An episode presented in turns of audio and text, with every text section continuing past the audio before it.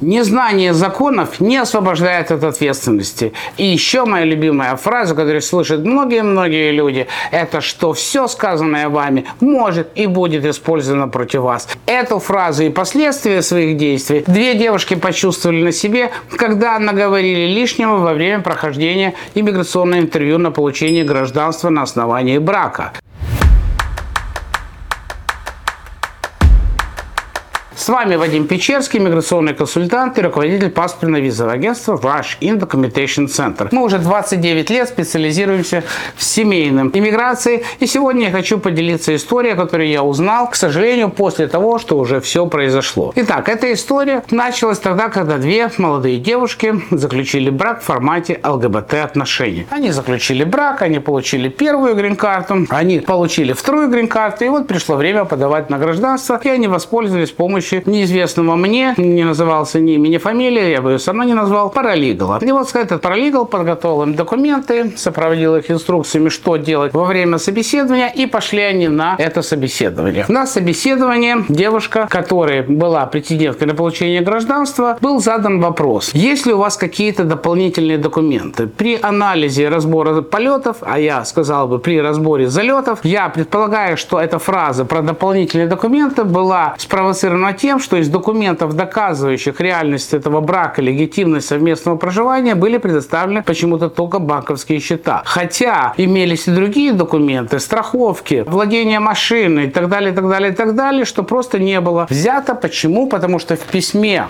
вызов на собеседование это не говорилось, паралигал этого не сказал, поэтому девушка взяла на всякий случай только банковские счета за последние несколько месяцев. Итак, что происходит дальше? На фразе «Если у вас какие-то какие-то дополнительные документы, девушка достает свидетельство о рождении ребенка, да, ребенка, который был рожден вот в этом браке между девушкой и девушкой. Но поскольку наука еще так далеко не дошла, то ей пришлось как бы объяснить прописные истины, что этот ребенок был рожден во время их совместного брака от третьего лица мужского пола, что повлекло за собой вопросы офицера, поскольку в графе «отец» был прочерк. Но девушка решила досконально объяснить, что да, это просто знакомый молодой человек, который который помог им зачать этого ребенка, но они сейчас работают над тем, чтобы имя этого молодого человека записать в свидетельство о рождении ребенка как отцом. Но офицер это все конспектирует по мере продвижения этой информации. Я понимаю, что интерес этого офицера к данному делу поднимается, градус повышается. Вот этот вопрос, а вы живете троем? Нет, говорит эта девушка, претендент на получение гражданства. Мы троем не живем, но мы с моим партнером, с моей женой находимся в открытых сексуальных отношениях, то есть мы можем иметь иметь отношения с кем угодно. Хорошо, а как участвует ваш вот этот вот биологический отец ребенка в жизни вашей или в жизни вашего ребенка? Ну, он нам всем финансово помогает. И также для него очень важно быть вписанным в графу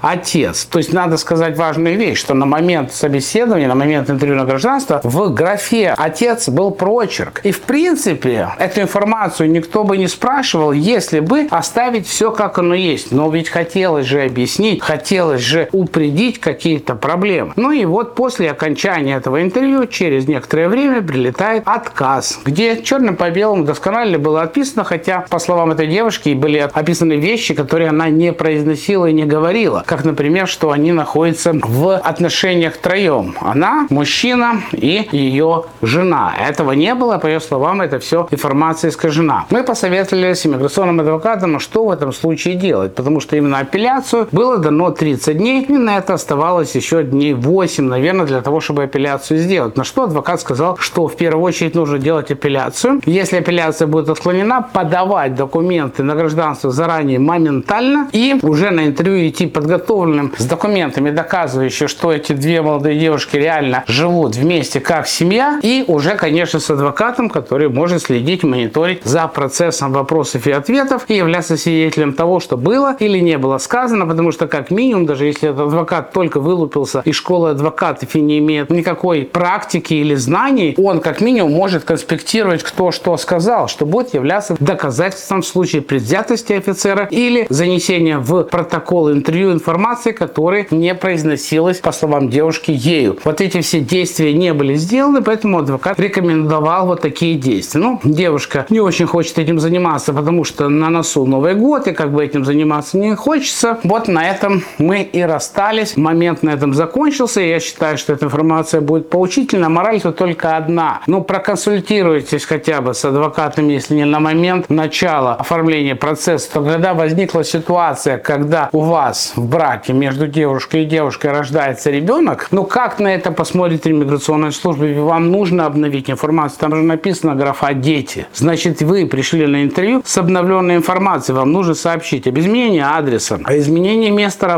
о путешествиях, которые у вас происходили с момента подачи документов до момента, когда ваша анкета уже на интервью рассматривается. Естественно, ребенок – это фактор, который нужно сообщить, но в каком формате это подать и как дать эти объяснения, это уже знает иммиграционный адвокат. Я не уверен, что девушка сказала правду офицеру, или она обманула его, или она обманула меня, и не в курсе. Но мораль этой басни только одна. Вы видите, что ситуация становится как минимум нестандартной, ну, наверное, должен быть какой-то колокольчик, который зазвенит. А обратись к адвокату, ну, потратьте пару сотен, если люди тратят на психолога для успокоения, ну, потрать на адвоката для того, чтобы понимать, как тебе с этой ситуацией бороться, если уже не взять этого адвоката с собой на собеседование. Ну, вот и все. С вами был Вадим Печерский и команда Rush In Documentation Center.